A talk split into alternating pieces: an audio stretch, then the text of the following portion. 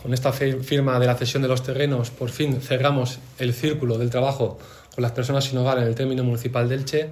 Si no pasa nada, en cosa de dos años tendremos ya el centro construido, un centro de baja exigencia en el que las personas en situación de calle, que o, bien por, por adicciones o bien por habilidades sociales o porque nuestro propio centro está lleno, podrán tocar la puerta de Cáritas y tendrán un lugar donde dormir, donde pasar el día, donde ser atendidos por los trabajadores y al final compartir el día a día con el resto de participantes de esta casa. Con ese centro nos implicamos y nos comprometemos. Elche va a ser, siempre ha sido, una referencia en cuanto no a solidaridad, sino en cuanto a compromiso con las personas que más nos necesitan.